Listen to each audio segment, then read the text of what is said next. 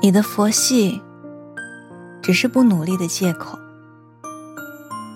一位教授曾说：“说你佛系，那是对佛的侮辱。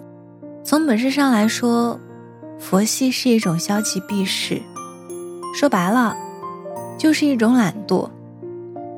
下班后，有人放纵自己，躲在佛系这顶蚊帐后面，想着轻浮；有人不安现状，不甘平凡。”下班后挤地铁、公交的时间都在学习，于是，人与人之间的差别就在挤公交、睡觉前、起床后的时间里逐渐越来越大。佛系不是一个年轻人该有的样子。知乎上也有人问。为什么越来越多的年轻人开始变得佛系？有一个高赞回答是：因为低估了佛的境界。经历过生离死别、大风大浪，尝过人生百态，却能安之若素，才能称得上是佛系。年纪轻轻，人生才刚刚开始，就说自己佛系，那只能说。是活得太懒，缺乏激情，逃避现实罢了。年纪轻轻，阅历尚浅，人生的道路才刚刚起航，大风大浪、艰难险阻都在后面，却被眼前的碎石逼迫的绕道而行，就是一个彻头彻尾的失败者。你不是佛系，你只是在逃避。佛系青年们把佛系看作是一种极高的修养，而在旁人看来，这只是颓丧文化的表现形式之一。严格意义上说，这跟鲁迅先生笔下的阿 Q 差不多，都是想办法来包装自己的弱小和卑微而已。我听过这样一个故事：有一对姐妹，姐姐学习好。但脆弱骄傲，妹妹比较木讷，但是坚韧低调。姐姐毕业于一所二幺幺名牌大学，妹妹则毕业于一所普通的二本院校。毕业后，姐姐去一家外企做了统计，觉得单调乏味，干了不到一年就放弃了。后来想出国，于是考了托福，一次没考上，也放弃了。此后，他尝试考公考研，唯一例外也都放弃了。最后，成了一个彻底的无业游民，在家里吃闲饭。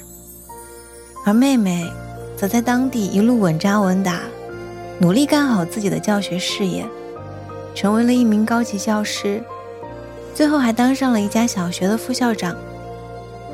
而家里的亲戚。没有一个不为姐姐的现状感到痛惜不已的，姐姐却反驳道：“我来到这个世界上本就是来尝试各种滋味的，人生苦短，尝试一次就够了，不必活得那么艰辛。既然知道自己懒惰，自己懦弱，却又不愿承认，自然只剩下一个办法，那就是逃避，称自己为佛系青年。”不失为最好的途径，既如愿逃避了自己不思进取的现实，也巧妙地维护了自己的体面。而作为普通人的我们，应该在年轻时甘于冒险，勇于尝试，增长资历，方能获得内心的充盈，以此达到诚心静气的佳境，摆脱了佛系。就是摆脱了舒适圈，摆脱了舒适圈，你就赢在了起跑线上。而真正精致的生活，源于刻苦，沉于静心。加油，我们一起努力。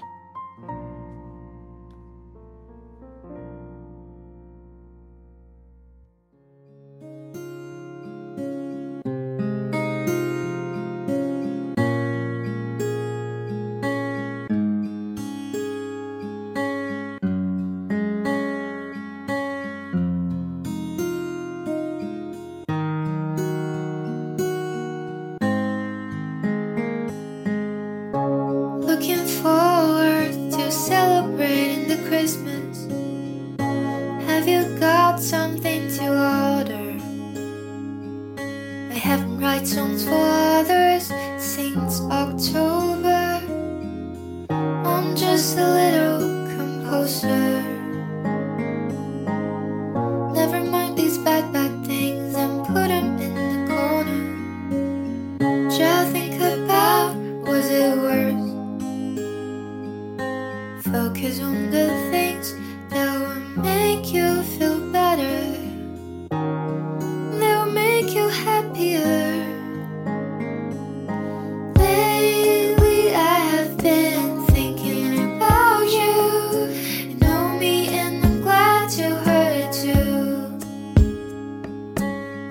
staring